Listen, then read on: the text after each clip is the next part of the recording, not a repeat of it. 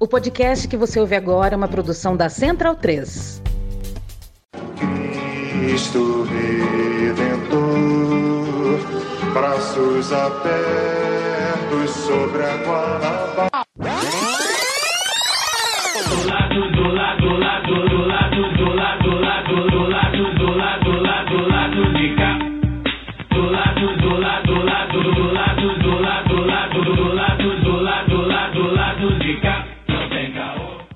Momento, ouvintes da Central 3. Hoje é quinta-feira, dia 65 de março de 2023. Eu sou o Caio Belandi, direto do Saúl Estúdio. E este é o lado B do Rio 269, o 269, chegando no seu feed. 30 de março, né, gente? É porque, como a gente falou na semana passada, março é muito longo pro nosso curto dinheirinho. O time hoje tá desfalcado, né? A nossa Laura Ramos aí tá descansando, precisando aí de um, de um, de um repouso, mandar um beijo para ela. Mas tô aqui com Daniel Soares e Fagner Torres ao meu lado para falar de um assunto muito, muito, muito importante que tá quente aí no noticiário e que o lado B até faz aqui um meia-culpa, né? A gente poderia ter falado disso antes, tá? O lado B precisava ter falado disso antes. Mas enfim, nunca é tarde para debater esse assunto. Mas antes de tudo, boa noite, Fagner Torres. Eu queria saber de você, Fagner.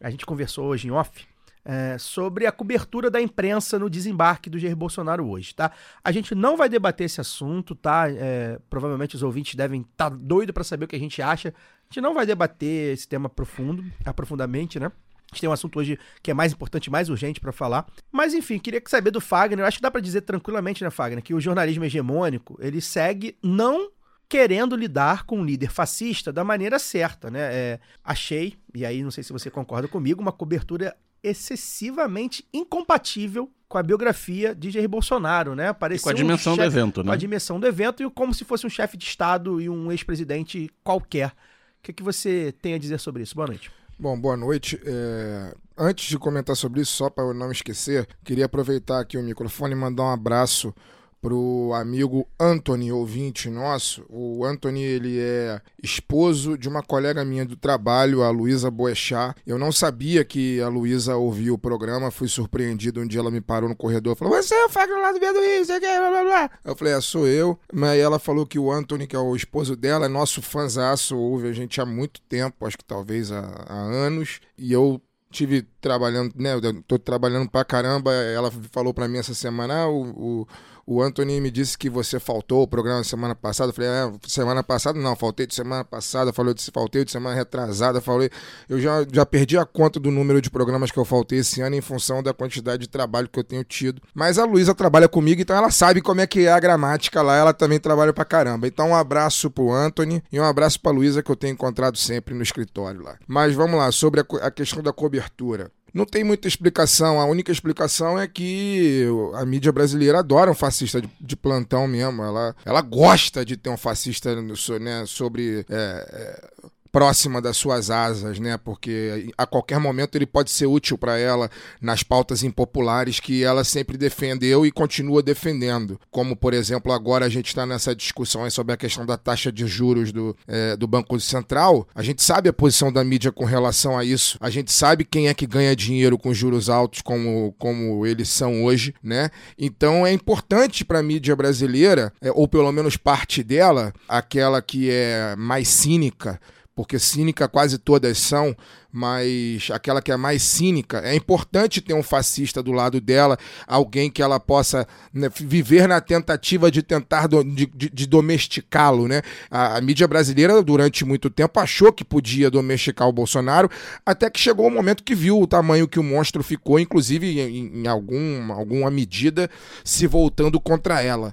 Mas isso aí, cara, vergonha na cara não é algo que todo mundo nasce assim. Tem muita gente que infelizmente nasce sem. Então é por isso que um sujeito como esse, que fez o que fez, que foi responsável por 700 mil mortes, responsável por milhões de pessoas passando fome, pela desgraça do país, que gastou a quantidade de dinheiro público que gastou para tentar se reeleger e quase conseguiu, né? É, é por isso que um sujeito como esse ainda tem o cartaz que tem né? Quando deveria ter sido relegado ao ostracismo e a essa altura do campeonato, e essa é a minha bronca, mas eu não quero falar sobre isso agora, deveria estar, tá, enfim, a gente sabe onde, atrás das grades no mínimo.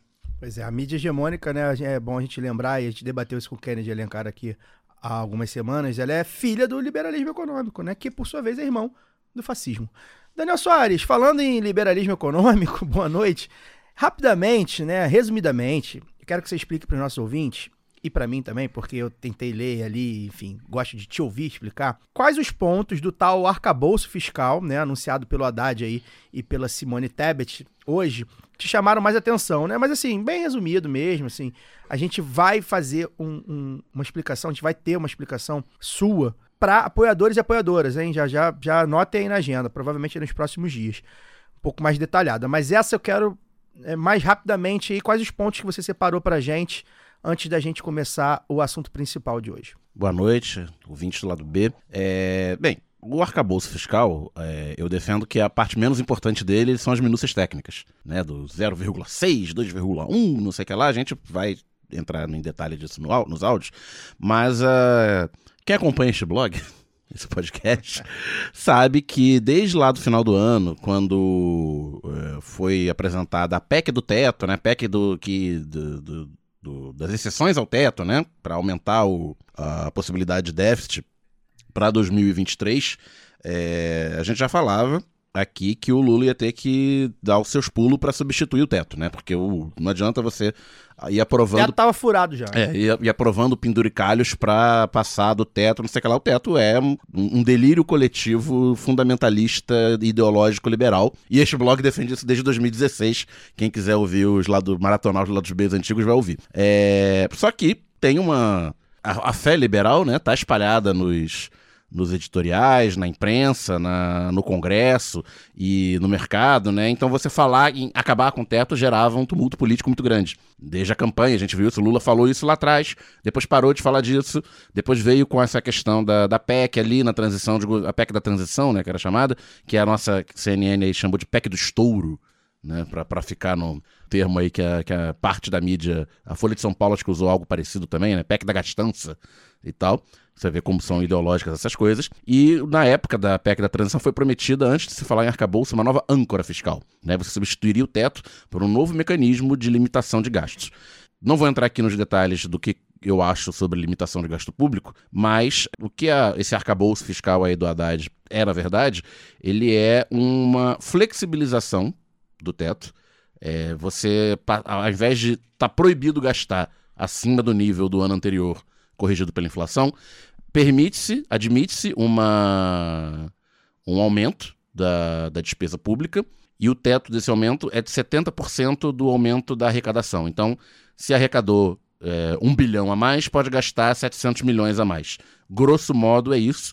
E o objetivo é que se recuperem os mínimos constitucionais de educação e saúde.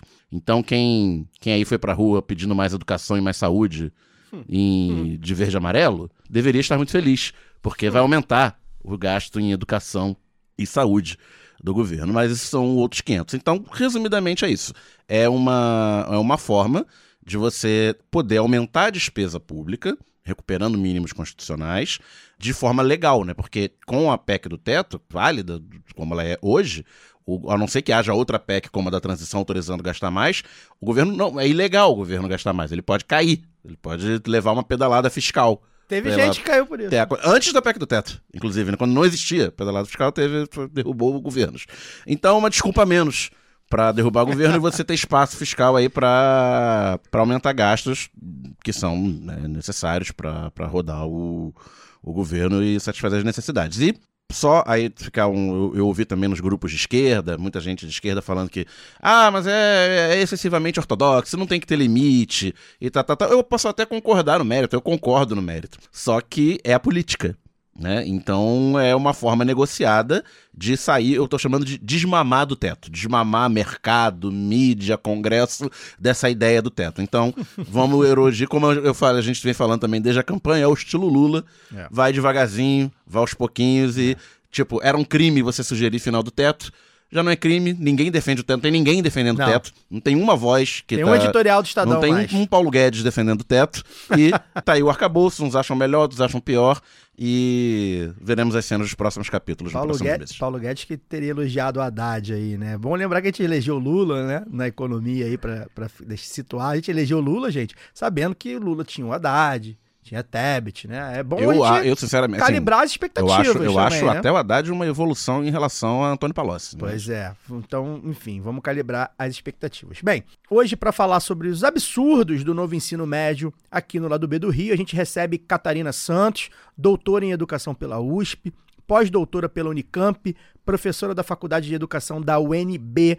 Professora, bem-vindo. Obrigado por ter aceitado o nosso convite para bater esse papo.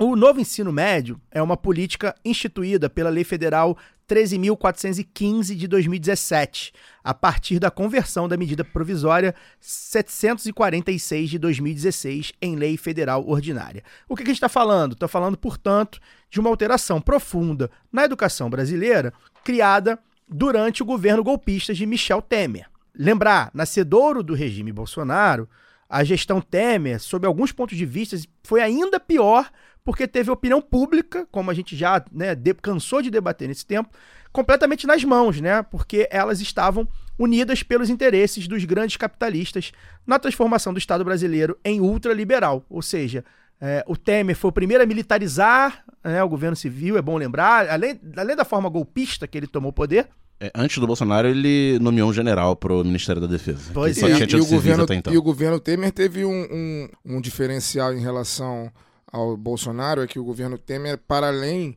do, disso, ele tinha como objetivo apear o, P- o PT do poder depois de 13 anos. Ponto, era afastar o PT do poder.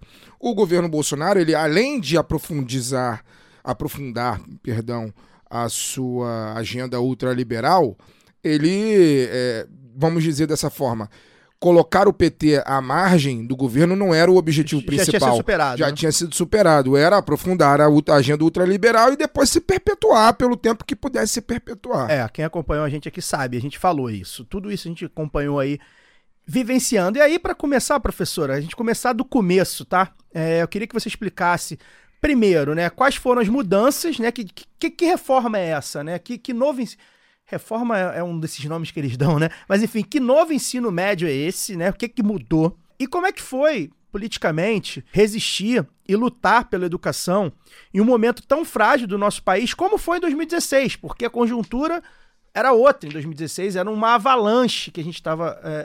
quem resistia era engolido, né?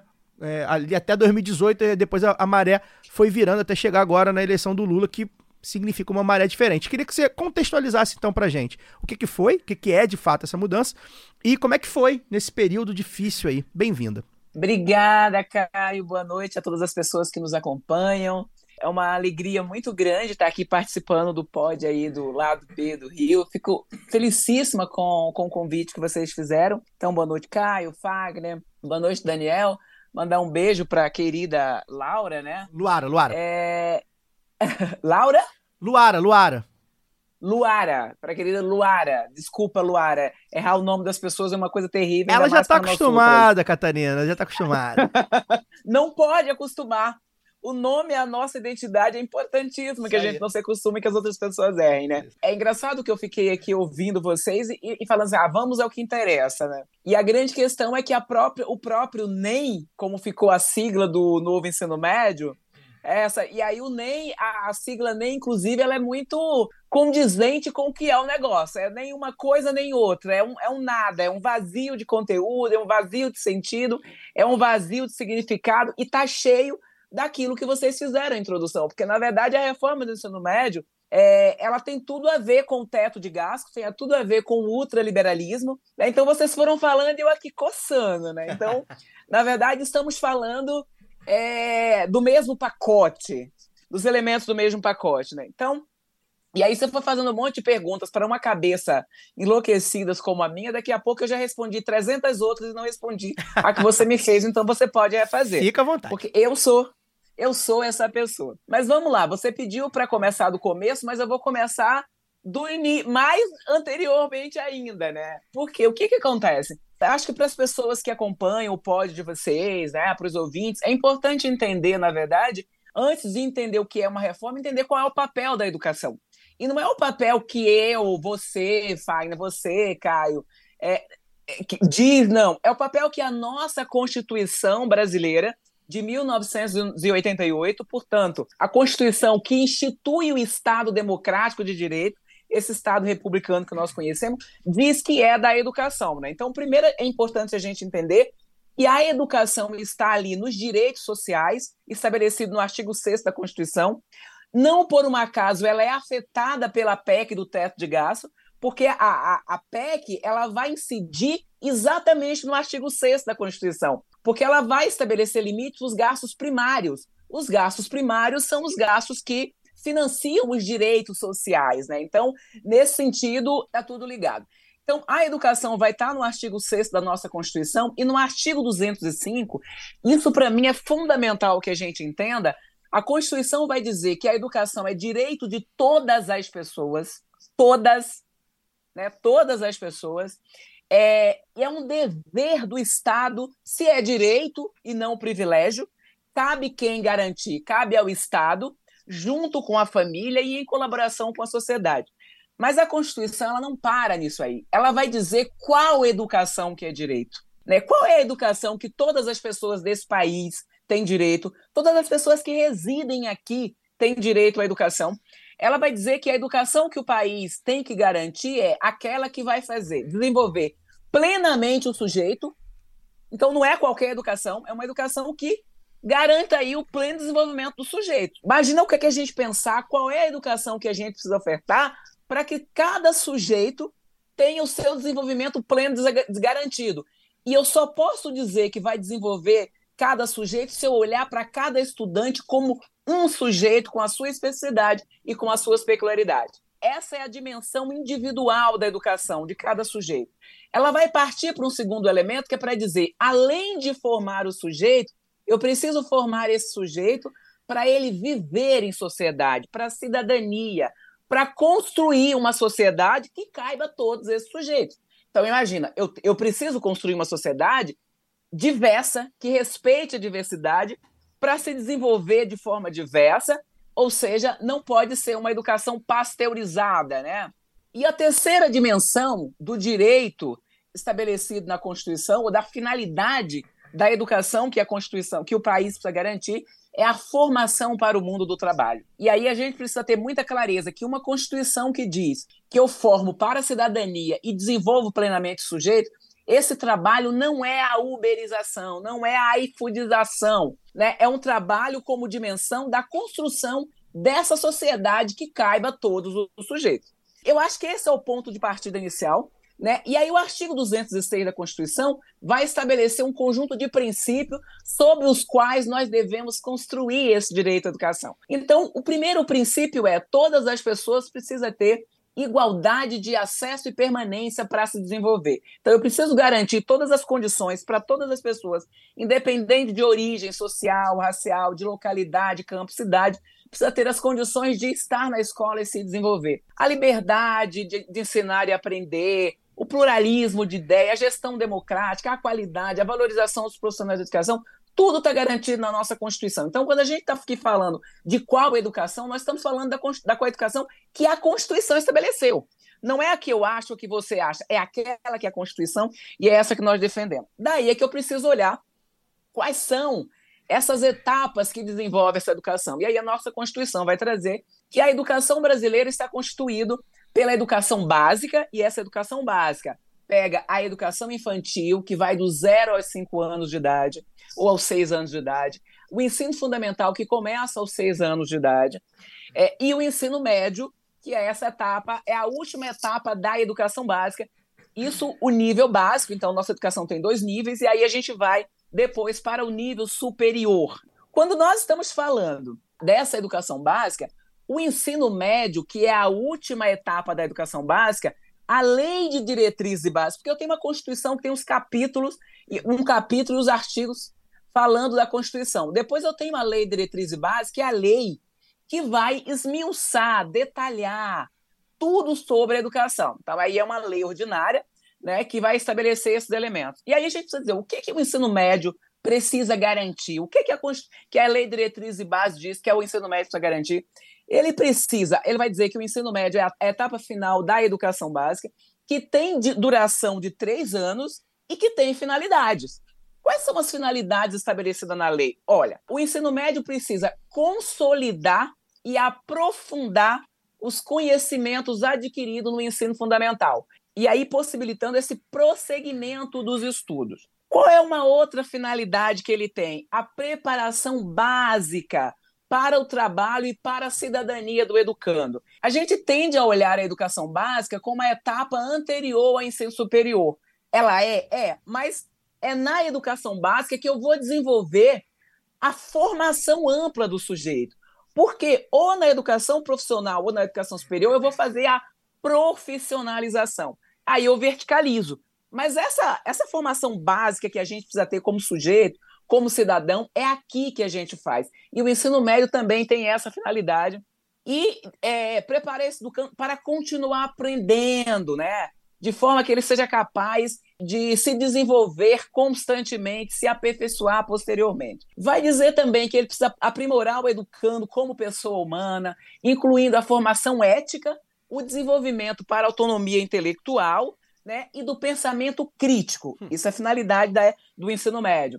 E a compreensão dos fundamentos científicos, tecnológicos dos processos produtivos, relacionado a teoria, relacionando a teoria com a prática no ensino de cada área de conhecimento ou de cada disciplina. Essas são as finalidades do ensino médio. E aí a gente entra na medida provisória 746. Eu acho que vocês já devem ter ouvido bastante aí as pessoas discutindo. Não, a reforma foi feita por medida provisória porque desde a década de 90 que vocês ficavam discutindo, não fazia nenhuma proposta. Mentira! Em 71, nós tivemos uma reforma né, lá da, da, do ensino médio, e nessa reforma se criou aquela coisa lá do ensino profissional e do ensino propedêutico. O ensino profissional estava vinculado a terminalidades, ou seja, quem não tinha perspectiva de continuar estudando, de entrar na educação superior, fazia exatamente esse ensino médio profissionalizante. E eu, por um acaso, fiz.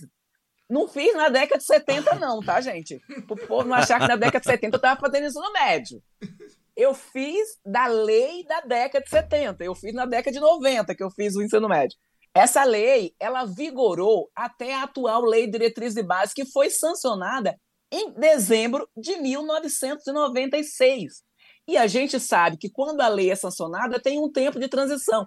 Então, até o início dos anos 2000, tinha gente concluindo o ensino médio oriundo da reforma de 70, né, da, da, da alteração lá em 71.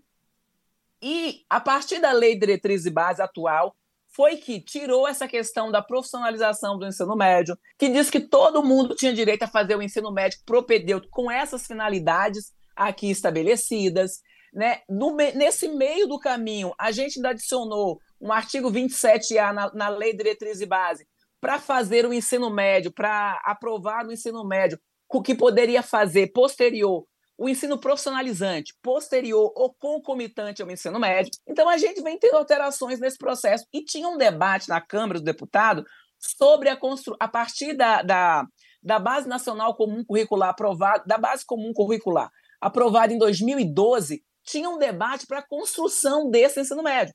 Porque ninguém tinha dúvida de que tinha que reformar o ensino médio.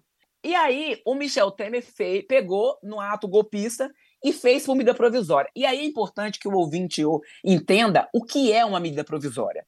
Né? A medida. Vocês estão vendo que. Vocês perguntaram para professor, né? E o professor precisa explicar o negócio todo. Perfeito, é perfeito. E aí a gente precisa entender o que é uma medida provisória. A medida provisória é uma figura que existe na Constituição com qual finalidade? Então eu vou pegar como exemplo para as pessoas entenderem melhor. Por exemplo, a pandemia. A pandemia é algo que né, sobrecaiu sobre as nossas vidas e que qualquer mudança que precisa ser feita precisa ser feita imediatamente. Então é uma coisa que tenha que era urgente e que tinha relevância.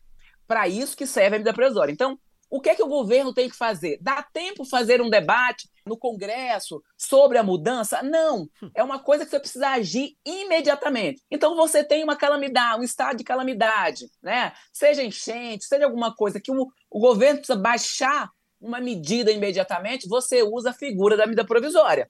A medida provisória, depois, ela vai ser debatida no Congresso para ser aprovada e transformada em lei. porque ela perde a validade com 60 dias, que pode ser prorrogável por mais 60. Depois disso, ou ela vira lei, ou ela perde a sua vigência e deixa de ter é, é, utilidade. Né? Aí veja, se é algo para resolver questões de emergência e relevância, qual é o sentido de você fazer uma reforma do ensino médio em gabinete hum. por medida provisória? E mais, um detalhe que as, as pessoas discutem pouco. A medida provisória ela foi é, baixada em 2016. A lei disse que para ser implementada depois da aprovação da Base Nacional Comum Curricular, e quando a lei, né, quando a medida provisória se transformou a lei, ela ser implementada a partir de 2020. Então, qual é a urgência de fazer em 2016 se ela só começa a valer em 2020? Quatro anos que daria para ter ser, ser debatido e reconstruído. Criar então, o fato consumado coisa... político, né? Exatamente. Então, alguma coisa tinha de golpe hum. nessa, nessa medida. E aí, se a gente. O, o brasileiro às vezes tem a memória curta, mas 2016 está bem ali, né? A gente pode lembrar que a, a 746, assim como a PEC de teto, né, a PEC do teto que foi a 241, depois virou a 55 no Congresso, provocou uma onda de ocupação das escolas, Isso. dos estudantes de ensino médio e nas universidades. Isso. Né, lembram disso, lá em 2016. E essa ocupação, eh, ele começou muito forte do Paraná, inclusive despontou Verdade. aí uma liderança que foi a Ana Júlia, né? Começou muito forte no Paraná e depois pegou o Brasil inteiro e adentrou as universidades. Né? Os estudantes das universidades públicas também fizeram um processo de ocupação, aí junto com os estudantes é, do ensino médio, e nessa ocupação, não, antes de 2016, a gente lembra das ocupações das escolas em 2013, lá em São Paulo, lembra? Isso. Quando os alunos ocuparam e dizia, a gente quer uma outra escola, uma escola organizada a partir com a gente. E aí o Alckmin, à época, inclusive, que discute que fechou escolas no centro, né, que estava fechando as escolas, dizia que as, as turmas tinham que começar com 80, porque depois alguns iam desistir mesmo, aí ficava com a quantidade certa. Então, é bom a gente lembrar de todo esse contexto, né? E nessa ocupação, os estudantes diziam assim: a gente quer uma outra escola. A gente quer uma escola pensada junto com a gente, pensada pelos educadores, pensada junto com os estudantes. 2016, esse, esse processo começa, né? Tem essa, essa onda de ocupação por conta da, da MP 746, e os estudantes novamente diziam: nós queremos reformar o ensino médio, nós queremos um outro ensino médio, mas nós temos que debater com quem faz a educação, com os sujeitos da educação que ensino médio é esse. Quem é que fez o ensino médio? Nos gabinetes do presidente, contando aí com participação das fundações empresariais, né, que são os grupos, e aí a gente pode perguntar: quem em sã consciência pode imaginar que fundação empresarial quer fazer uma reforma de ensino médio para beneficiar hum. estudantes de escola pública? Hum. Daí a gente continua. Então, a 746 foi, né, em 2017, ela foi debatida mais ou menos naquele ambiente no Congresso e se transformou na lei é, 13.415, que alterou umas 43, 44 é, lugares, né, ou parte da Lei de Diretrizes e Bases da Educação Nacional. E aí o negócio degringolou, né? O que que efetivamente em carga horária, por exemplo, nós temos a nossa lei diz que nós temos que ter no mínimo 800 horas e 200 dias letivos. Esse é o mínimo, né? É, a gente sabe que o público em geral do ensino médio, 12% do, da, da, da matrícula do ensino médio hoje, 12,3%, são de estudantes de escolas privadas. O restante são todas escolas públicas. Sejam as escolas né, técnicas, os IFETs tal, são todas escola pública. Então, o público majoritário da educação básica e do ensino médio são estudantes das escolas públicas. E aí a gente sabe quais são as condições que eles estudam, qual é a quantidade horária. Muitas vezes, grande parte deles precisam trabalhar né, para ajudar na subsistência. E aí se definiu que iria para no mínimo de 1.400 horas. Esse, essa, essa, né, essa quantidade, ao invés de ser 800, iria para 1.400 horas. É, né, para chegar aí a uma carga horária a partir de março de 2017, a partir de, de, de março de, de 2017, né, é, a gente trabalhar aí é, progressivamente para chegar nesse processo.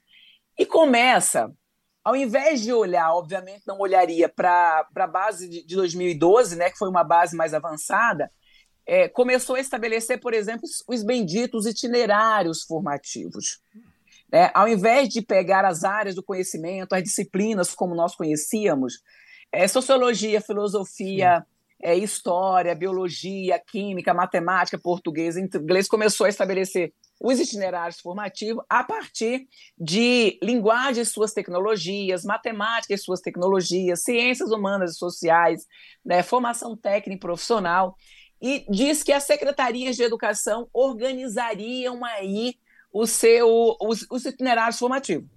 A grande pergunta é: bom, nós temos a infraestrutura que nós temos, as condições escolares que nós temos nas escolas públicas quais é, e que os estudantes escolheriam o seu itinerário. Hum. A pergunta era: os estudantes iriam escolher os seus itinerários ou eles iriam fazer aquilo que as secretarias de educação disponibilizassem, aquilo que a escola disponibilizasse?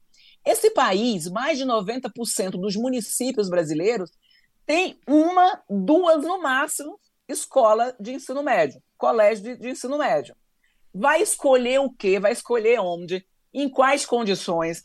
E aí, o processo, no processo de implementação desses tais itinerários formativos, nós estamos vendo o que está acontecendo. Então, os alunos não escolhem itinerários formativos e a gente precisa perguntar: é possível que você coloque um aluno com 14 anos de idade, 15 anos de idade, né, 14, 15 anos de idade, para escolher o que ele vai ser para o resto da vida? Uhum. Você está tá no momento que você pode escolher várias questões, né? Mesmo que a gente oferecesse bons itinerários formativos. Ah, eu vou oferecer o itinerário para quem quer continuar na área de ciências humanas. Mas quem disse que quem vai fazer a área de ciências humanas não tem que aprender as matérias das outras áreas? E aí, não por um acaso, se tirou desse. colocou ali o português e a matemática como obrigatória nos três anos, uhum. e o resto foi tirando filosofia, sociologia, arte e mais. Aquilo que ficou de arte, sociologia, é, é, é história, começou -se a implementar a partir das coisas mais escabrosas possível, né? Então você perguntou assim, quais foram as mudanças? As mudanças foi esvaziou-se todo o processo de formação. A gente queria uma reforma para melhorar, né? A gente está sempre Sim. dizendo, pensando que quer reformar, a gente quer uma reforma para melhorar. Nós fizemos uma reforma para piorar, nós, o governo Temer, né?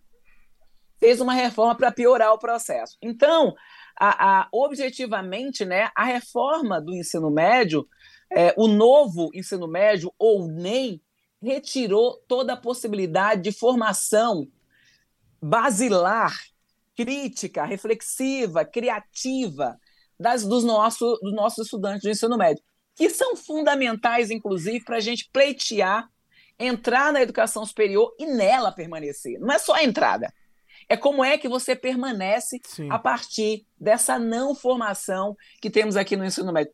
Mas deixa eu parar de falar e vocês irem fazendo as perguntas, porque você me deixa eu ficar aqui três horas falando. Foi, ó, é, foi não, ótimo. Já o, começamos o, bem. É ótimo. É, eu queria, inclusive, a minha pergunta, Catarina, professora, ela vem é, muito em cima do, do que você falou agora há pouco a respeito das fundações. Eu queria que vocês me usassem mais esse tema. Mas eu, né, aqui na nossa mesa aqui, no, hoje, eu sou jornalista, o Caio é jornalista e o Daniel é economista. E o, o meu hobby particular, preferido, é dar porrada na mídia, de uma maneira geral. Esse é o meu hobby preferido. E aí, por que, que eu estou te dizendo isso? É, porque eu acho que a mídia é o principal formador de consenso é, nesse país e sempre que, se vai, vai, sempre que vai se debater educação na, na, na televisão, né, nos, nos, telejornais, de uma maneira geral, os entrevistados são sempre os de sempre, né? A Fundação Roberto Marinho, a, o Instituto Ayrton Senna, o Todos pela Educação, né? Você a não, Lema. A, é, é, a Fundação Lema. Você não escuta, por exemplo, a professora Catarina, você não escuta o Sindicato dos Professores do Estado do Rio de Janeiro, você não escuta é, né, é, as pessoas que estão ali no dia a dia, no chão da escola, fazendo a escola acontecer, fazendo a escola funcionar. E a gente vive um momento muito dramático, é, inclusive, assim, é, é, para além dessa questão política é, do, da- do, do novo ensino médio, a gente vive um momento muito dramático, por exemplo, estamos fazendo o programa na mesma semana em que, coincidentemente, ocorreu um ataque e uma professora foi assassinada por um aluno dentro da escola. Né? E isso vem acontecendo de maneira recorrente no Brasil. Parece que virou. A gente vem importando aquilo que há de pior nos Estados Unidos, e isso vem recorrendo, vem acontecendo de maneira recorrente. No ano passado também teve, no ano retrasado também teve, e por aí vai. Mas aí falando sobre isso, eu queria, eu trouxe essa pergunta, eu trouxe esse esse prólogo, vamos falar assim, porque na hora de discutir a educação são sempre esses mesmos atores que são chamados. E aí eu queria que a senhora esmiuçasse qual o papel onde essas fundações ganham né, é, com o novo ensino médio, qual o papel com a implementação dele, né, e o que, que a gente pode esperar é, a partir daí. A partir do momento em que, por exemplo, hoje a mídia forma um consenso tão grande que eu já conversei com professores que são professores. Recentemente estava com um professor de geografia e ele falou: não, eu estou dando aula de empreendedorismo e eu acho que é legal, o aluno tem que aprender isso mesmo, porque ele não tem muita oportunidade na vida, onde ele mora, né? Então eu acho que dar aula de empreendedorismo, vou, vou lá, eu juntar eles, eles vão pensar projetos, e a partir dali eles vão pensar sobre a própria vida. Ou seja, o cara, se estu, o cara estudou, fez a faculdade de geografia para virar professor da, da escola pública. Ele hoje ele não vê com maus olhos o fato de não ensinar mais a geografia e ensinar empreendedorismo. Isso é formação de consenso. Né? Isso é tanto tempo ouvindo é, na televisão, ouvindo no rádio. Ideologia ouvindo- dominante, A ideologia, a ideologia foi, é, tão, é tão moldada que o cara joga fora todo o conhecimento que ele teve ao longo do seu período acadêmico, né? porque ele acha que é mais interessante o aluno dele estudar empreendedorismo mesmo do que geografia. E aí a pergunta é: onde entra na miúcia essas O lobby. o lobby dessas fundações? Fundação Lema, Instituto Ayrton, Ayrton Senna, Fundação Roberto Marinho, Todos pela Educação, toda essa turma. Então, é, muito boa a sua, a sua questão. é, e a primeira, uma, um elemento antes que você fala da coincidência, né, do ataque à escola, é, eu queria dizer que talvez esse seja um tema fundamental para vocês fazerem um programa. Né, a questão do, do, do, do extremismo, né, dos ataques às escolas. Nós fizemos, eu não sei se vocês têm conhecimento, mas eu posso mandar para você, Caio. Aliás, relatório- professora, aliás, professora, só me permita só uma parte rápido, inclusive, porque, Diga. porque eu esqueci de citar. Inclusive, a professora que faleceu essa semana, assassinada pelo aluno de 13 anos, tinha 71 anos. 71 anos. Eu imagino que ninguém em sã consciência pode achar que uma mulher que trabalhou durante, sei lá, 30, 40, 50 anos na escola mereça estar na escola com 71 anos de idade, lidando com criança, lidando com jovem, porque eu sou casado com uma professora, professora de educação básica, e ela me diz como é exaustiva a rotina dela tomando conta de crianças. Imagina chegar aos 70, ela tem 41. Imagina daqui a 30 anos ela cuidando de criança, de 30 crianças, de 20 crianças, de 25 crianças. Essa professora tinha 71 anos de idade e me lembro, inclusive, que a- uma, a- uma das primeiras matérias que a grande mídia publicou depois do ataque, assim, algumas horas depois do ataque, ela faleceu horas depois, foi da filha da professora dizendo que ela lecionava porque era um propósito de vida.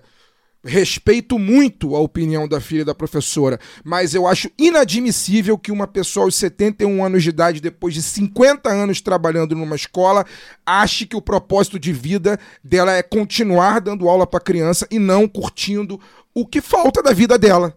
Né? Depois de 40, 50 anos cuidando de crianças. Mas dito isso, dito isso desculpa, professora, pode seguir. Imagina. É, eu acho que é um elemento importante a gente não romantizar o magistério, né? É, é preciso não romantizar o magistério. O magistério precisa ser uma profissão e como todo profissional, acho que você tem tempo de trabalho, tempo de aposentadoria, tempo de curtir a vida, e, né, e, e tudo isso está tá, tá colocado aí. Mas aí, voltando, dizer que a gente produziu um relatório é, sobre a questão dos extremismos né, para o governo de transição do Lula, e nesse relatório, eu estou falando a gente o quê? Porque o Daniel Cara estava no. Né, e aqui falar que eu, que eu faço parte da rede da campanha nacional pelo direito à educação, que vem aí lutando pela questão do direito à educação, né, desde, o seu, desde a sua criação. É, o Daniel Cara estava no, no, governo de transição, fez parte da equipe de transição, e o governo, a equipe de transição, é, o ataque às escolas de Aracruz, né, que vitimou também, né, que também vitimou é, pessoas lá no estado do Espírito Santo, a professora, uma estudante. É, o, o, o ataque aconteceu bem na época do governo de transição.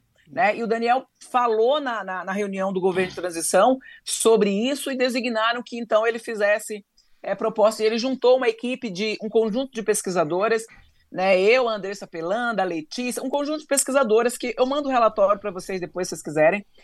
E aí a gente fez o levantamento dessa questão dos ataques às escolas, né? E, e come, inclusive começou-se a debater projetos né, para combater violência nas escolas. A gente falava assim: não, não se trata de violência nas escolas, não é uma violência da escola. Nós estamos falando de uma violência contra as escolas. Hum. E levantamos os casos de ataque às escolas que nós tivemos no Brasil, desde o primeiro, que foi lá no ano 2000 na Bahia, né? E pegamos todos eles e mostramos que nos últimos anos a, a maior, a maior, o maior número de ataques às escolas que nós tivemos foi exatamente nos últimos anos, sobretudo 2001 e 2022. E cantamos a bola que ou o governo tinha uma política para lidar com essa questão, no início das aulas nós teríamos mais ataques às escolas. E não deu outra.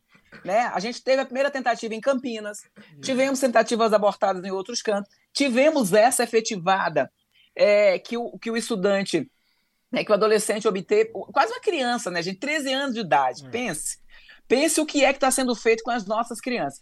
É, que, que, o estudante né, conseguiu vitimar a professora é, lá no, de 71 anos, no, na, no estado de São Paulo, e temos aí o anúncio de várias outras. E a mídia, inclusive, tem um papel importante nisso, porque não aprende como é que se lidar com o extremista e com esses ataques né? E vai criando ondas de ataques. Então, eu vivo dizendo, né, quando eu dou entrevista, eu falo assim: olha, vocês precisam aprender, todos nós precisamos nos educar sobre isso e saber como é que se trata essas questões, inclusive quais nomes se dar a cada questão e não colocar para a escola. Porque nós, e por que, que é importante te falar isso? Tem tudo a ver com a reforma do ensino médio. Tá tudo ligado, né? É, por que, que é importante falar isso, né? Porque quando é, to, é, são essas fundações vocês podem ver, vocês podem observar, né? Nunca são os educadores que têm o que dizer, o que é que tem que ser, o que fazer com a educação. São sempre essas fundações ou esses grupos, essas pessoas, esses especialistas que estão sentados nos seus escritórios, no ar condicionado, dos metros quadrados mais caros das cidades, dizendo o que é o que as nossas escolas têm que fazer do Iapoque ao Chuí. E tem sempre uma solução mágica para uma questão tão complexa quanto é a educação. E o interessante é que são pessoas, e, e, e essa, essas soluções são sempre pensadas para a escola pública. Nunca é para a escola privada, não, é para a escola pública. São para os estudantes das escolas públicas.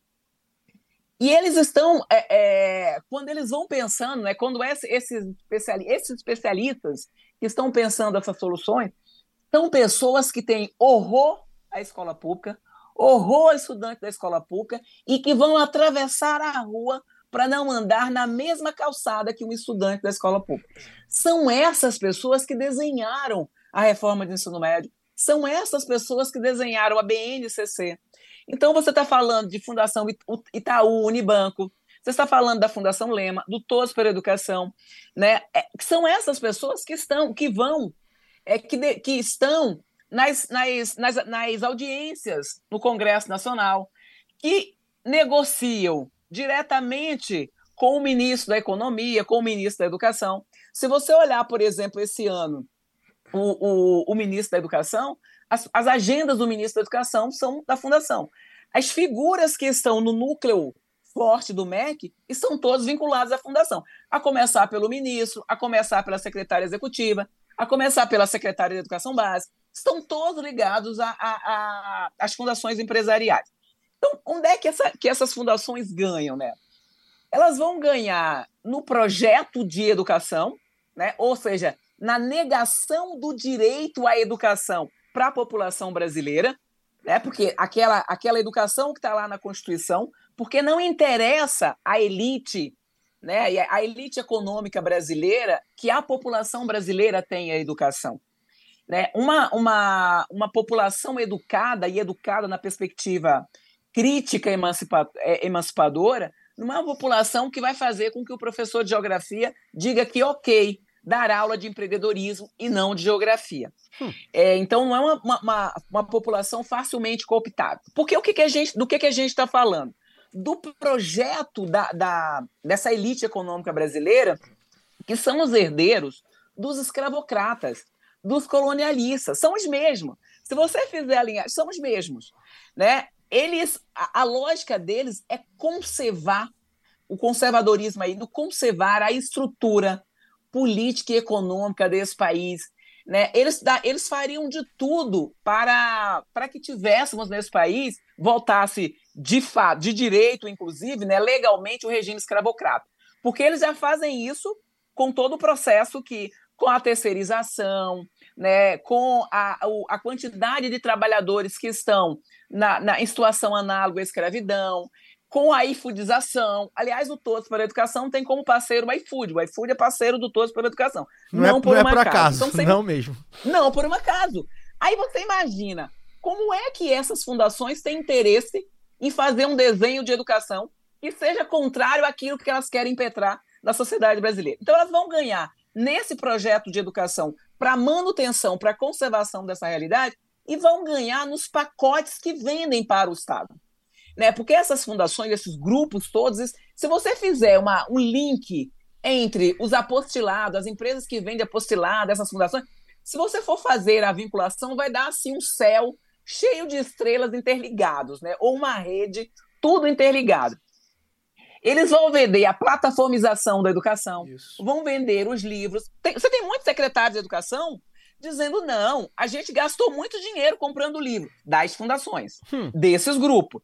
Então, como é que a gente agora vai fazer? Vai revogar a reforma, desmontar tudo isso e gastar dinheiro? O futuro das gerações não tem a menor importância, porque o que importa, na verdade, aí é a manutenção é, da, da, dessa ordem estabelecida, dessa estrutura da sociedade brasileira. Então, foram essas fundações que capitanearam a reforma, né, a Base Nacional Comum Curricular, e eles vão ganhar. É, lógico que o ganho mais, é, além do ganho financeiro que tem é, por tudo isso, você vai ter um ganho que é exatamente desse projeto de nação, desse projeto de sociedade que vai manter as pessoas nas condições em que estão. Por que, que isso vem? E, e aí, quando eu falei para vocês do golpe e da emenda constitucional 95, né, que vai incidir lá no artigo 6 é insuportável para essa elite brasileira, essa elite escravocrata, você vê estudantes de escola pública, estudante pobre, preto, periférico, entrando nas universidades públicas.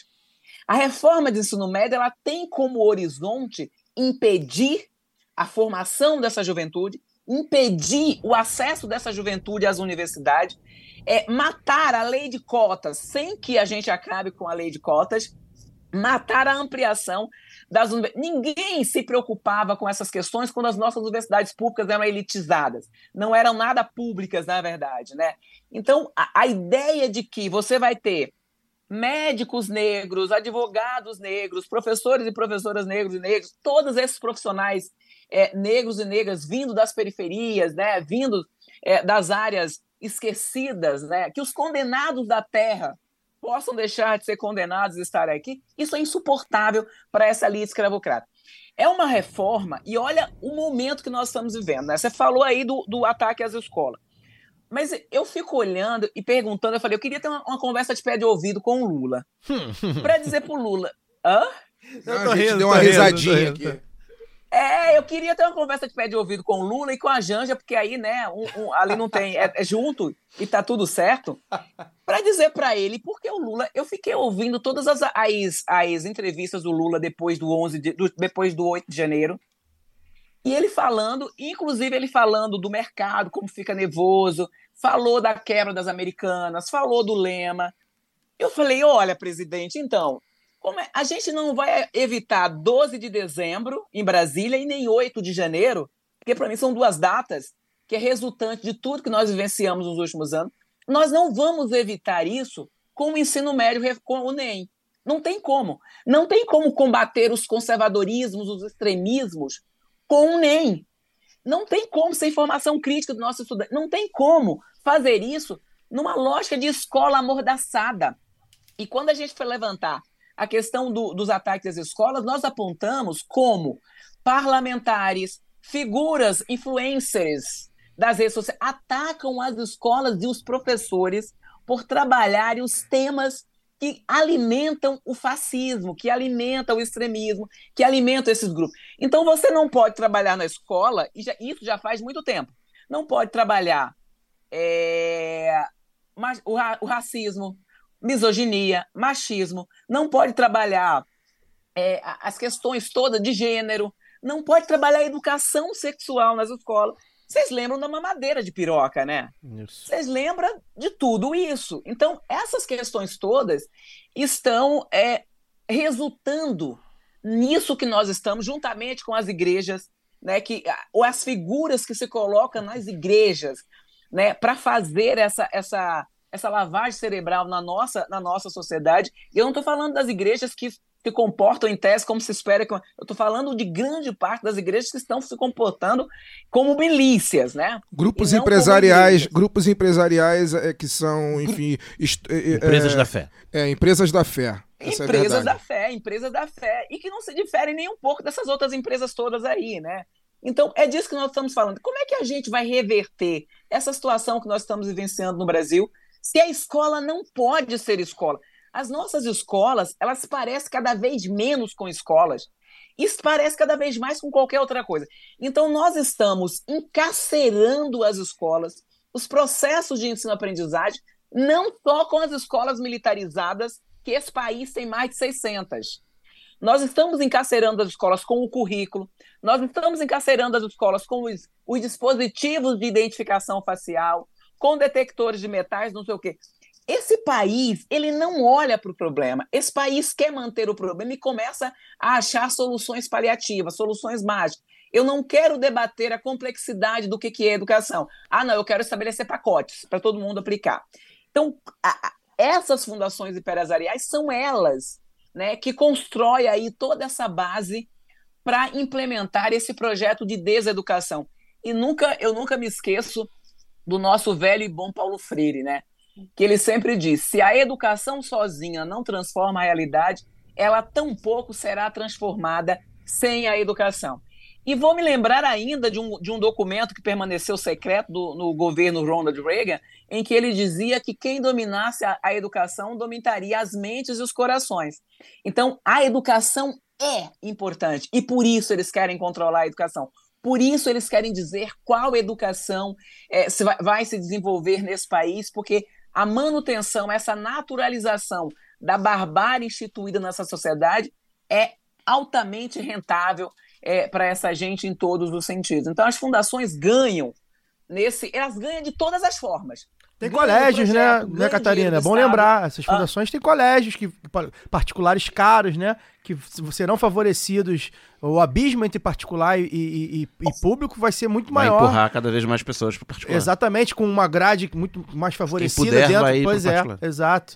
É. Caio, meninos, olha só, eu falei aqui que eu sou da campanha nacional pelo direito à educação e a gente brigou, né, disputou passo a passo o Plano Nacional de Educação e o custo aluno qualidade, né? O que aí eu vou explicar o que é o custo aluno qualidade. No Brasil, o que que acontece? A gente tem 27 unidades da federação, né, quase 7, 6, 6 mil municípios, com sistemas de ensino diferentes e com uma lógica de que a União ela é a, a unidade da federação, o ente da federação com maior poder arrecadatório, né, político, econômico, em todo sentido. Os estados, né, que tem aí o poder mais ou menos, e uns mais que os outros, a gente tem desigualdades, e os municípios, que são os entes da federação com menor capacidade política, financeira, arrecadatória, tudo isso. E a oferta da educação, a, a, a oferta majoritária da educação no Brasil é feita pelos municípios. Né? Pelos municípios. Por exemplo, Sim. a educação do campo que é uma etapa, que é uma, uma, uma, educação mais onerosa, no sentido de precisa de maior valor. O município que oferece. A educação infantil, que a etapa mais onerosa, por razões óbvias, é ofertada pelos municípios. Então, os municípios detêm mais de 60% da matrícula, né, das 40 mil matrículas que nós temos, das 40 mil, 40 milhões de matrículas que nós temos no Brasil. A educação básica tem 40 é, pública tem 40 milhões de matrículas, mais 60% está sob a responsabilidade dos municípios. E aí, isso significa, e como né, a, a, o, o grosso do, da arrecadação tem a ver com, do, do, financiamento da educação tem a ver com os percentuais destinados na Constituição, que são no mínimo 25% para estados e municípios e 18% para a União, então a educação básica vai muito com a arrecadação de estados e municípios significa que as condições objetivas da, da nossa educação, o, o, tanto de educação que cada estudante recebe depende da, da, rede que ele estuda e do lugar que ele mora. Então, na verdade, não é a, a, não é a educação que você precisa que define qual é o investimento. É o investimento que você diz e diz qual é a quantidade e a qualidade de educação que você recebe. O curso aluno qualidade ele vem no sentido de dizer não, todo e qualquer estudante nesse país merece e tem direito à educação de qualidade, como a Constituição disse. E, e, e isso vai fazer com que o município tenha mais condições? Não. Mas a responsabilidade é do Estado brasileiro. Então, estados, município União, e a União, que é aquela que mais arrecada, precisa destinar a quantidade de recurso necessário para garantir o direito à educação. E a gente brigou muito por isso.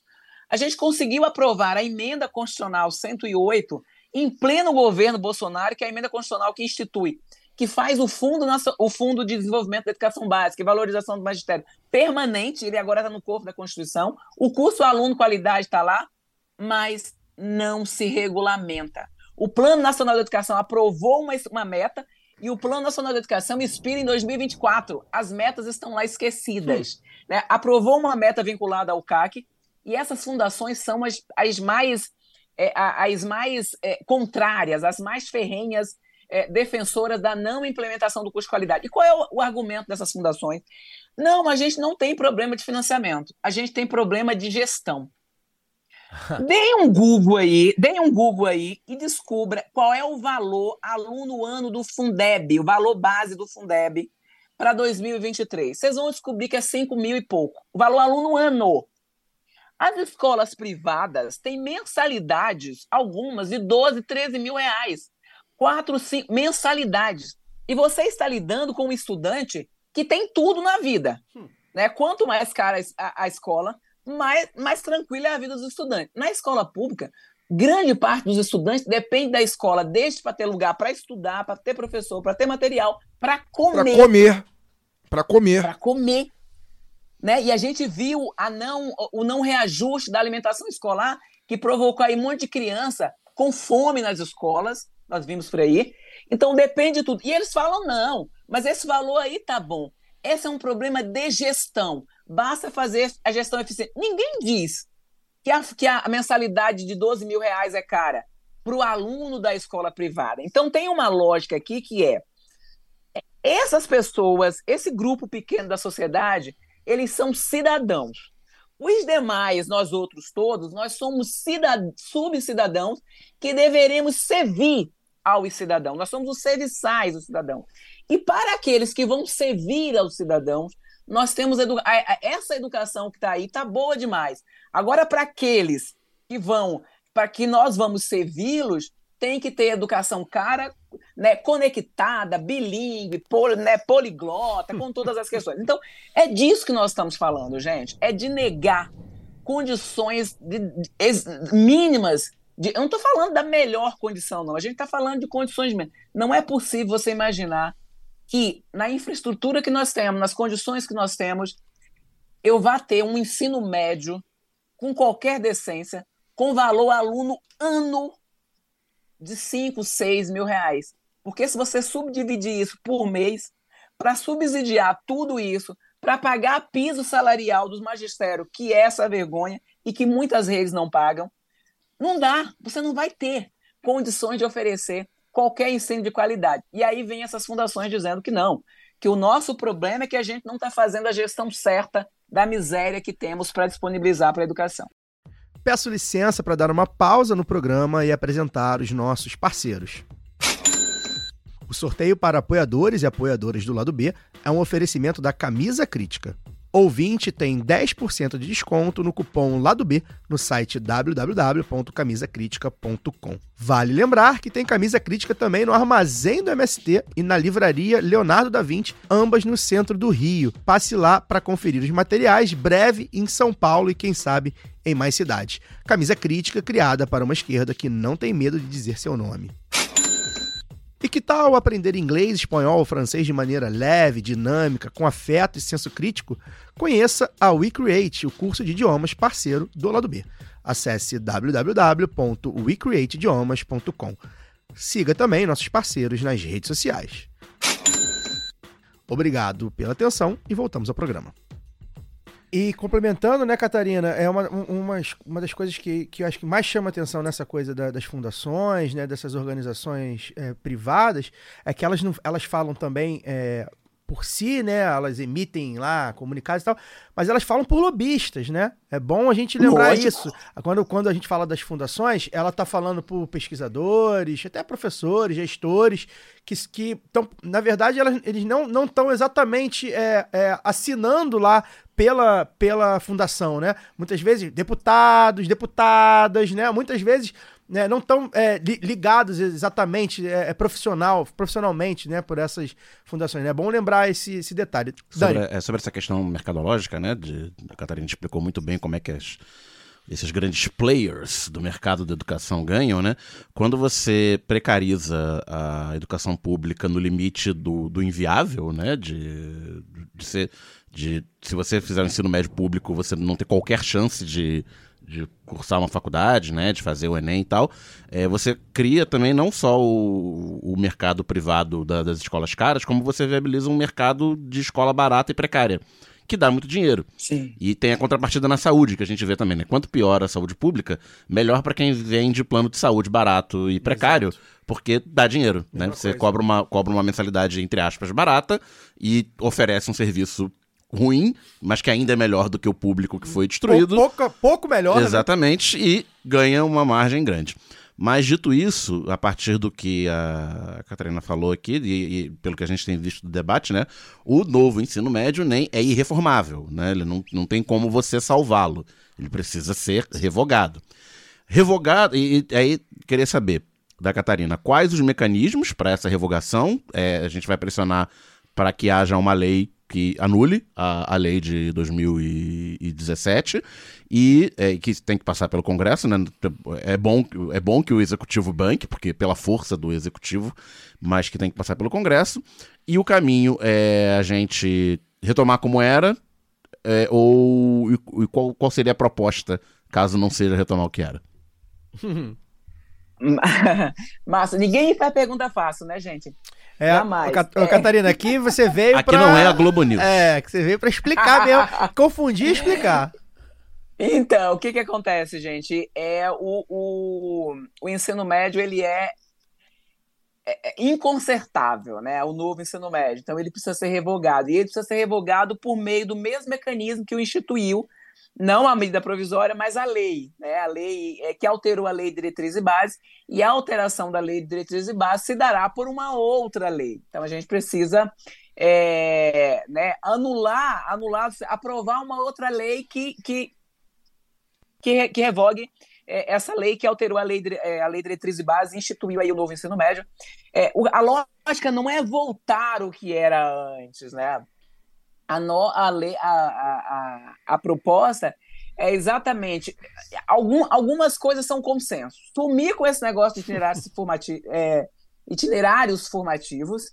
Né? É preciso retirar essa questão dos itinerários formativos. É preciso retirar a lógica do professor, é, do notório saber, porque essa foi uma questão, uma figura que apareceu também, né? E aí, quando a gente olha para a implementação do novo ensino médio, dá para saber, saber, inclusive, por que pode ser notório saber. Porque se eu for ter aula de como ser milionário, de RPG, de projeto de vida, de empreendedorismo, não precisa ser, não precisa ser professor, não, basta pegar alguém coach. acostumado nesse mercado.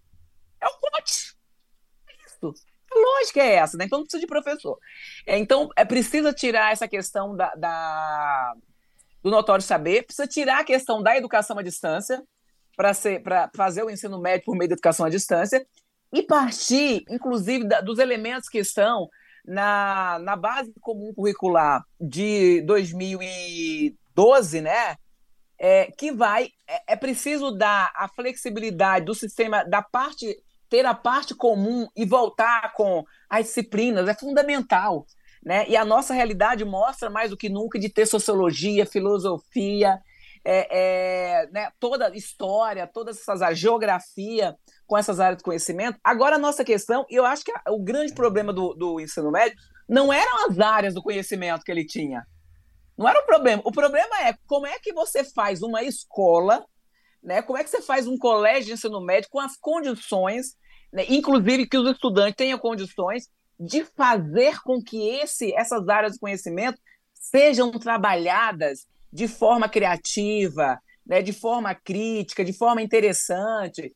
Como é que a gente não tem é, turmas com 40, 50 alunos, com aula de pescoço, um olhando enfileirados, um olhando o pescoço do outro, em ambientes quentes, sem materiais didáticos interessantes, é, com professores que possam desenvolver projetos, co- fazer com que os estudantes possam desenvolver projetos em laboratórios, fazer experimentações, trabalhar conjunto. Eu acho que a tragédia que nós estamos vivendo mostra como essa, esse afastamento da interação face to, to, to face, né?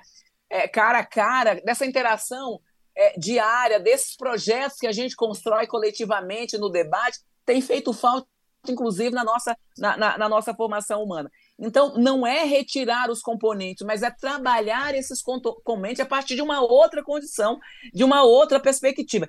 Imagina que você. Qual é o interesse que o estudante tem de ir para uma escola que ele vai ficar quatro horas sentados em salas quentes sem, né, sem desenvolver nada, com professores com. Né, e aí o, o, o Fagner, inclusive, falou aí da, da, da, da esposa dele, que trabalha na educação básica, né? Com professores nas condições que estão.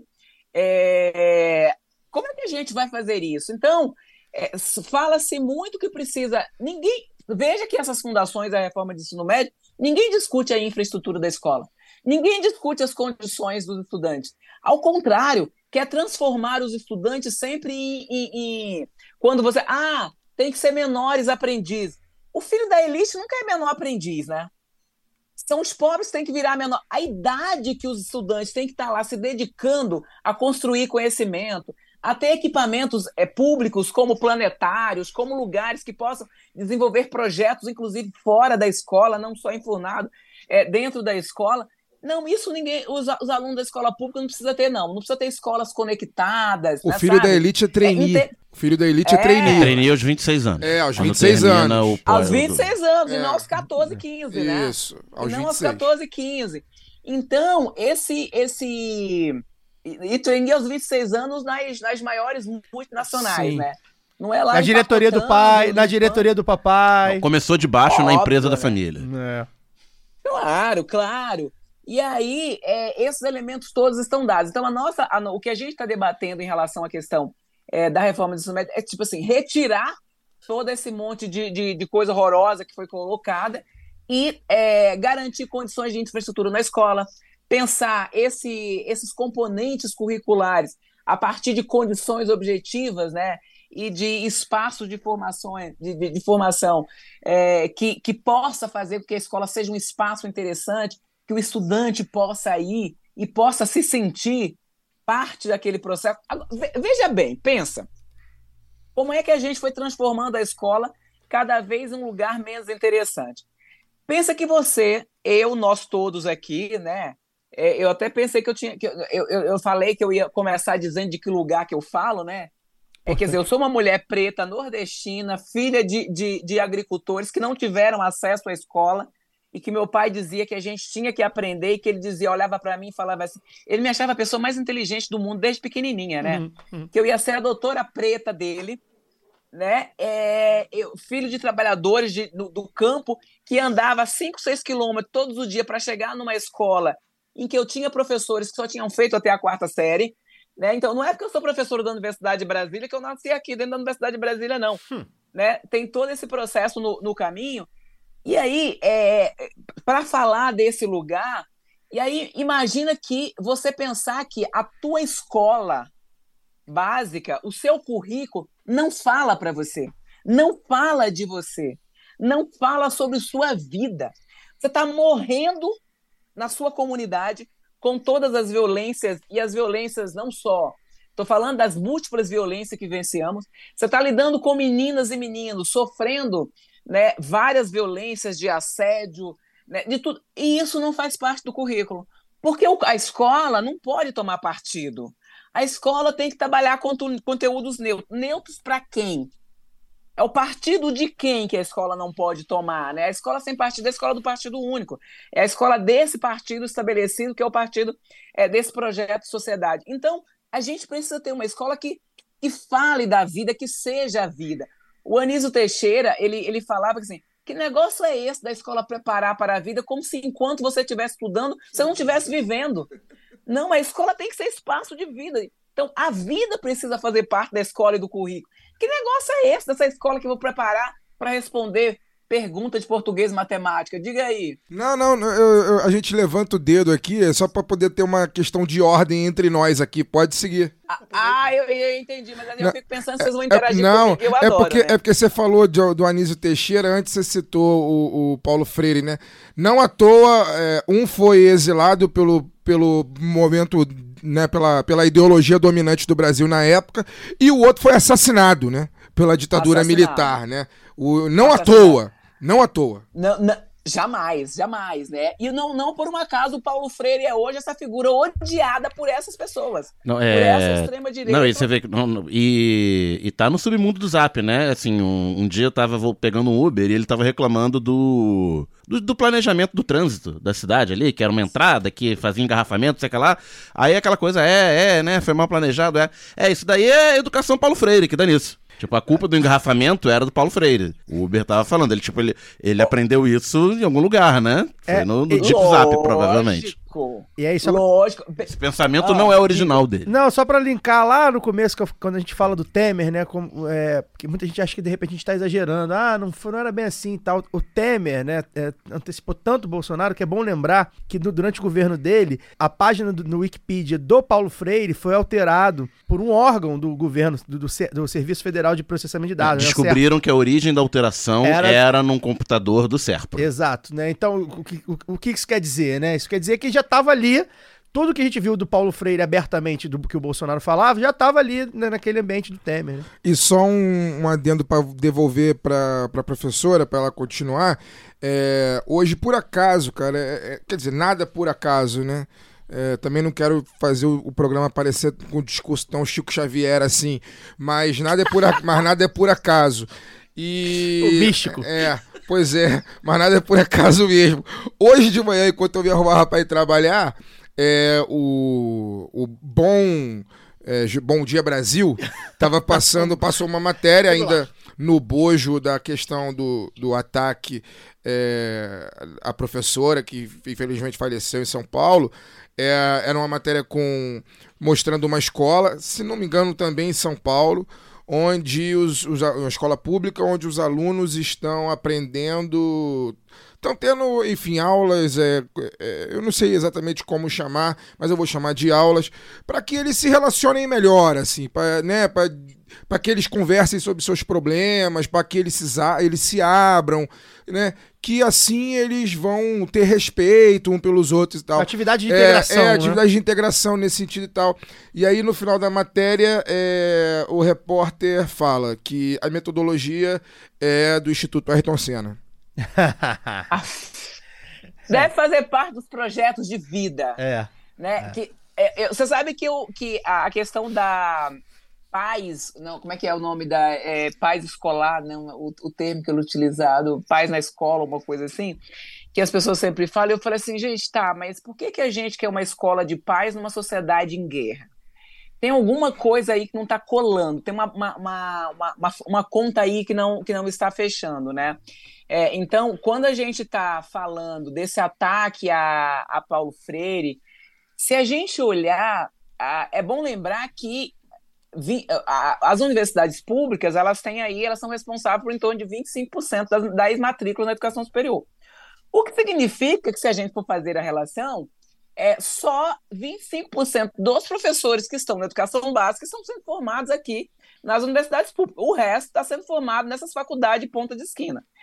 Você imagina quantos professores desse país conhecem Paulo Freire? Conhece de verdade? Quase Estudaram, nenhum. né? Quase nenhum. E aí tem um dado alarmante que eu queria contar para vocês. Nós estamos tendo, ano a ano, uma queda abismal na entrada de estudantes para curso de licenciatura. Os estudantes, a juventude não quer ser professor. Hoje a gente tem muito mais matrícula em curso tecnó tecnólogo, né? e Tecnológico, do que na, é- é em licenciatura. E as poucas que estão entrando, estão entrando em cursos de educação à distância, que são vendidos a 199 reais ou a menos do que isso, e com a promessa do início ao fim do curso, você vai pagar essa mensalidade. Então, é, esse é o cenário que a gente tem. pra- O projeto de destruição da educação, ele é um projeto sistêmico, gente. É. Não está só ali na educação.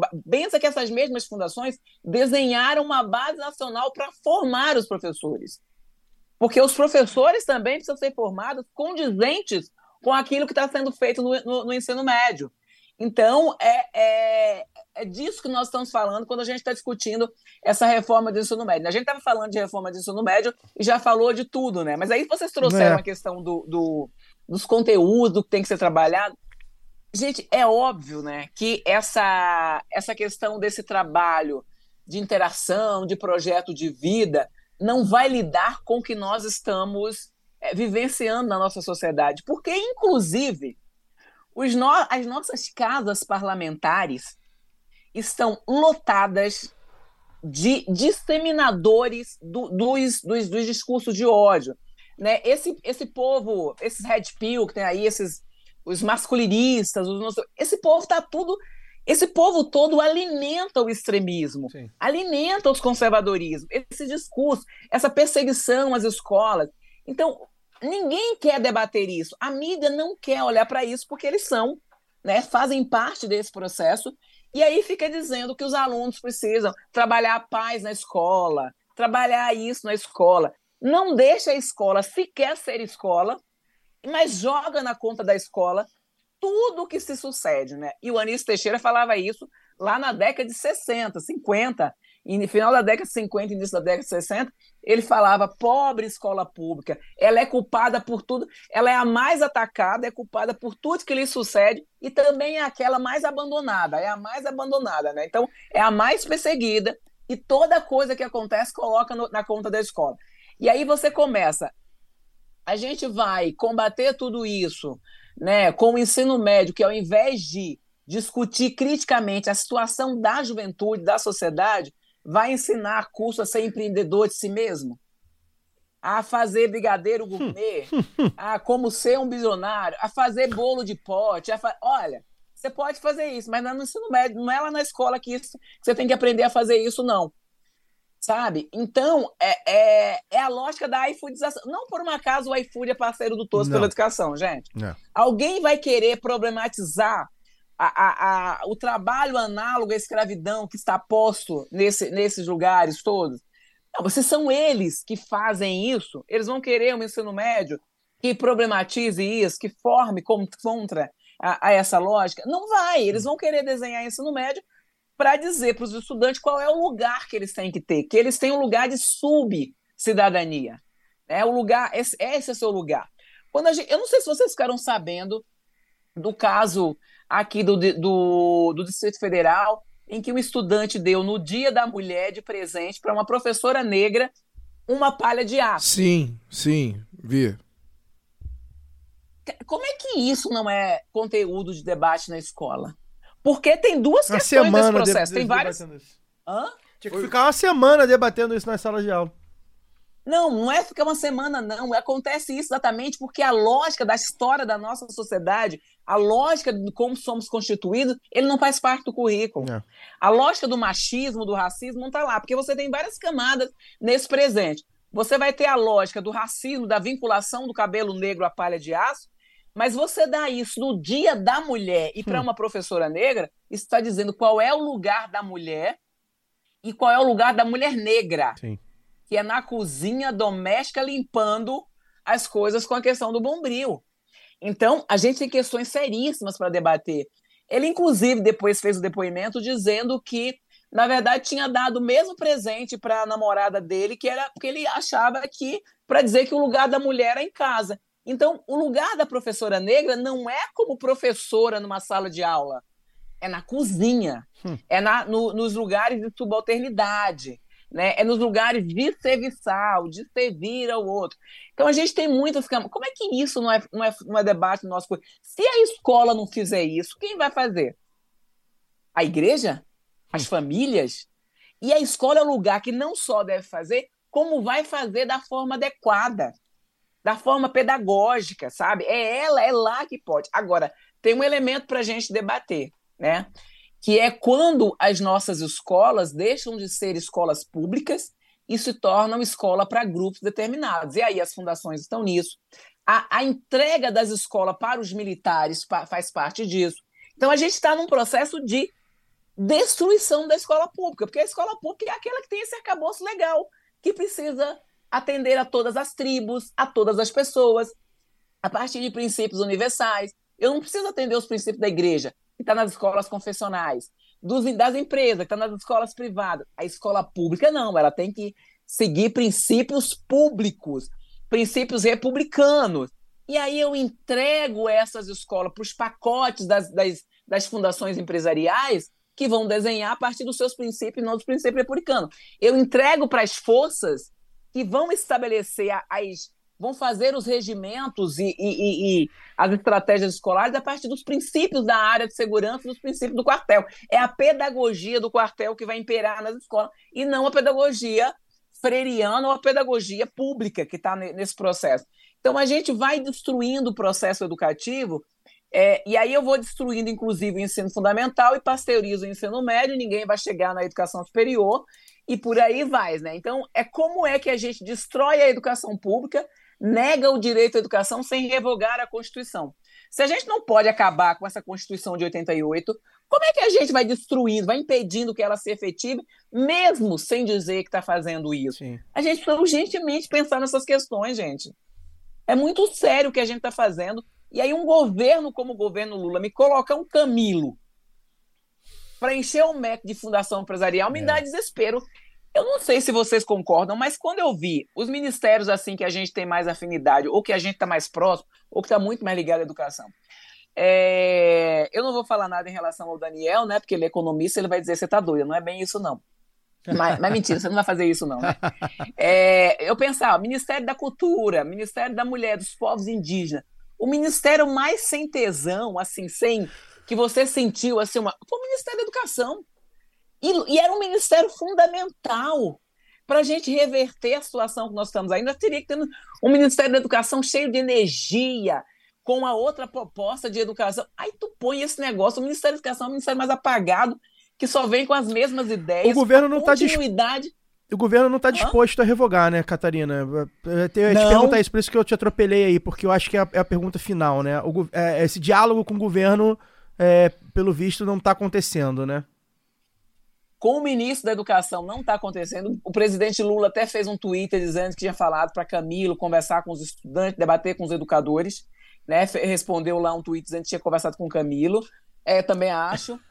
É, Papinho, papinho. Eu também, eu também acho que é papo, mas o que que depende da pergunta para pensar no final? A revogação vai depender da nossa pressão, Isso. da nossa articulação, Isso. da nossa luta. Assim como foi tudo que nós avançamos nesse país, gente. E- Nunca foi, ou pegando o jargão do Lula, em toda a história desse país, nunca foi fácil a gente aprovar nada que favorecesse, que pudesse favorecer a população, muito pelo contrário, né? É, então, a revogação do, do, do, novo, do, do NEM vai depender muito da nossa articulação, da nossa pressão, porque o ministro da Educação não está afim de fazer isso. Hum. Né? A gente vai precisar pressionar o parlamento. Já tem movimentação, propostas no parlamento né, para essa revogação, então a gente vai ter que fazer muita pressão é, para lidar com essa revogação, porque o, o, novo ensino médio é a tragédia do nosso tempo, é a tragédia das, no, das nossas, das futuras gerações. E a gente precisa fazer, pressionar, para que o ministro da Educação, inclusive, revogue a portaria que estabelece o calendário de implementação do NEM. Porque se nós não impedirmos que o novo Enem seja feito a partir desse itinerário, morreu morreu. Se desenhar o novo Enem, acabou. Mas acabou a revogação e acabou estudante de escola pública e universidade. Acabou a lei de cotas, acabou qualquer avanço possível. É o retrocesso completo é, da, nossa, da nossa educação, não só a básica, como a superior.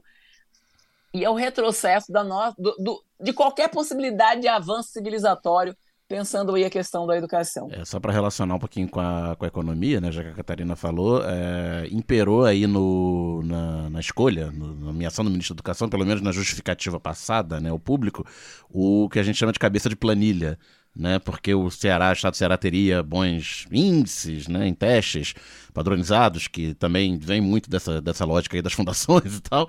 É, então aí teoricamente como... tudo elaborado pela Isolda Sela, né, que, Sim, é, a, que é a secretária, é a secretária executiva. executiva. então hoje. se esse, esse, esses bons índices apresentados justificariam a escolha do, do grupo político do próprio PT que está no, no Ministério da Educação. Mas, enfim, não se a educação, como a gente ouviu a Catarina falar aí na, na última hora e meia, não se resume aos resultados desses testes. É, para a gente encerrar, que a gente já está agora é, é, virando aí a, a, última curva, só fazer um registro importante é, que o Fagner falou da, da Elizabeth Tenreiro, né, a professora que morreu, foi assassinada, na verdade, na Escola Estadual Tomásia Montoro.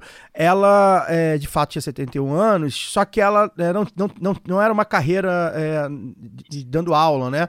Ela era uma técnica do instituto laboratorial e, e é, ela começou a dar aula tarde. Isso não, não anula não, o seu não argumento. anula Não anula o fato de que uma pessoa de Isso. 71 anos tem que estar tá aproveitando a vida Isso. e não, enfim, é, é é, trabalhando. É, e são, são muitos isso. Aí, de... Isso aí, no caso, é a normalização de que a pessoa tem que trabalhar até morrer porque ela tem um propósito, porque ela é super-herói, porque ela é super-heroína. E ninguém é super-herói, ninguém é super-heroína. Eu, com 60 anos, eu quero estar na casa de praia, sabe, tomando cerveja, é. vendo o Fluminense jogar. Não vou querer, sabe, ficar debatendo comunicação e querendo salvar um mundo que eu já percebi aos 40 que eu não vou salvar. É, os, os professores têm disso, né? É a coisa do super-herói, né? De que vai salvar o mundo e tal. E um outro detalhe, né, que a gente, a gente obviamente a gente falou, mas não, não acabou aprofundando, né, sobre a questão da, da valorização mesmo do professor, né, porque a gente está aqui num, num estado, por exemplo, que paga um salário abaixo do valor mínimo nacional. Né? O Rio de Janeiro teve greve é, na semana passada, está tendo mobilização dos, dos, professores. A gente está sempre em contato com, com, com é, pessoas que militam, né? Por, por, por, sinal que nós três somos casados com pessoas que estão na educação, né? Que estão em escola, né? É curioso isso, é, é que, que nos une também, enfim, cada um no seu, no, no seu, no seu quadrado. É, do, não só dos professores, né? Da, dos profissionais de educação, que é, são ainda caso, é mais precarizados. É, profissional da, da, da é. profissional na educação. Pois é, então, é, dependendo da, da, da, ocupação, ainda é mais precarizado ainda, não é nem, enfim, levado em consideração. Enfim, e, e tudo isso, né, num universo que a gente está aqui aqui sempre debatendo, a gente sempre do, do, do viés anti-imperialista, anticapitalista, é, dessa ideologia dominante, né? Que é muito comum a gente ver, é, a gente quando senta no bar ali com os nossos amigos que não são necessariamente é, de esquerda, a gente ouve, não, porque na Coreia do Sul, estudo é para ser, sei lá, técnico, engenharia, desde, né? Como, como esse discurso foi se alimentando ao longo dos anos, até chegar nisso aí que a gente está vendo, vamos aprender a fazer brigadeiro para poder ser um empreendedor e poder sobreviver sem depender do trabalho é, formal. Enfim. Depois do ensino profissional. Sem ter chefe. Sem ter chefe. Depois do ensino profissionalizante, o ensino precarizante. Pois é, então isso tudo, nesse tempo inteiro que a gente é, é, tá falando aqui, tudo isso, a gente volta pro começo, como é a, a ideologia do, é, dominante, é, o ultraliberalismo que a gente está vivendo nos últimos anos, principalmente, mas que, enfim, sempre esteve aí há muito tempo. Catarina, muito obrigado. Foi ótimo esse papo. É, certamente tem mais coisa. Eu acho que tem que ter A parte dois, né? repeteco, é, porque tem Tem muita coisa Enfim, pra falar. é muita coisa pra falar, é pouco tempo, acho que uma hora. E, e o tema é muito urgente, assim. é, além de ser. A gente sabe que é muito urgente. é, a gente realmente, professora, a gente nas nossas redes sociais, lá no, no Twitter e tal, que é a gente, né? rede que o, o lado B tem mais é, penetração, a gente foi muito cobrado nos últimos meses a tratar do tema. Então, eu acho que o tema não se esgota em uma hora, em uma hora e meia. Talvez a gente tenha que voltar aqui, marcar uma conversa é, é, daqui a um mês. Não sei. Acho que a gente tem que pensar, é, se não for no formato de podcast, de repente pensar outra, outro formato. Mas a gente tem que voltar a tratar desse tema. É. Porque é isso. Não é um negócio que. Não é uma situação que acaba, né, que esgota agora. Isso é, vai reverberar aí nos nossos filhos, netos e por aí vai, né? E é uma das pautas que a gente não tem outra, não tem outro, outro tipo de veículo que vai falar se não seja um veículo Não independente vai, como o não nosso. vai, não vai. Se Se, não for- vai se ouvir- for na Globo News, vai convidar a presidente do. Instituto do, Ayrton do- Senna. é, a e- Viviane Senna, é. vai convidar essa É galera. uma aí. pauta única. A com- Priscila Cruz. Pois é, essas mesmas pessoas, uma pauta única, é, não tem um, parece que não tem um outro lado. Professora Catarina, muito obrigado. É, é, já fica aqui já o convite para voltar em breve, a gente conversa aí para ajeitar as agendas. É, deixa aí seu último recado. Realmente foi, eu acho que um papo muito esclarecedor sobre Onde podemos Onde encontrá-la. podemos encontrá-la, é, as redes sociais, se, se as utiliza, eu vi que você tem Twitter, mas não sei como é que é, é, se você utiliza para lá dar suas pensatas, enfim. Muito obrigado. Imagina, eu que agradeço. Eu tenho Twitter, tenho Insta, tenho Face, tenho todas as redes, na verdade, né? É, não sou uma militante de rede, mas eu uso muito para quando a gente tem que compartilhar, disseminar as questões. A gente usa muito para política, na verdade, né? Para fazer pressão no Congresso é, em relação a isso. Então, eu, você vai me achar lá no, no Twitter como Cata Underline Almeida, Underline A Santos, eu acho, nem lembro mais. No, no Insta, como Catarina é, Underline Almeida, Underline Santos, tá lá. No Face também. Co- Colocando meu nome, vai achar por lá. A Essa- gente vai essa- marcar essa também, dica. no lado B a gente te marca, pode deixar. Ah, ótimo. E aí, gente, eu acho que precisa voltar, porque assim, para além, não foi só o ensino médio, né? A gente, precisa tra- a gente teve que tratar aqui de questões, de conceitos mais amplos, questões mais amplas. E pode, inclusive, trazer outras pessoas que possam trazer a todas as experiências como é que está sendo Sim. a tragédia da implementação do ensino médio, porque eu acho que os exemplos concretos também que as pessoas estão levantando Sim. mostra para as pessoas entenderem a gravidade da coisa. Então, eu acho que trazer outras vozes, né? Com certeza. Tem os professores que estão debatendo isso, que estão dentro das escolas, eu acho que é super importante, né?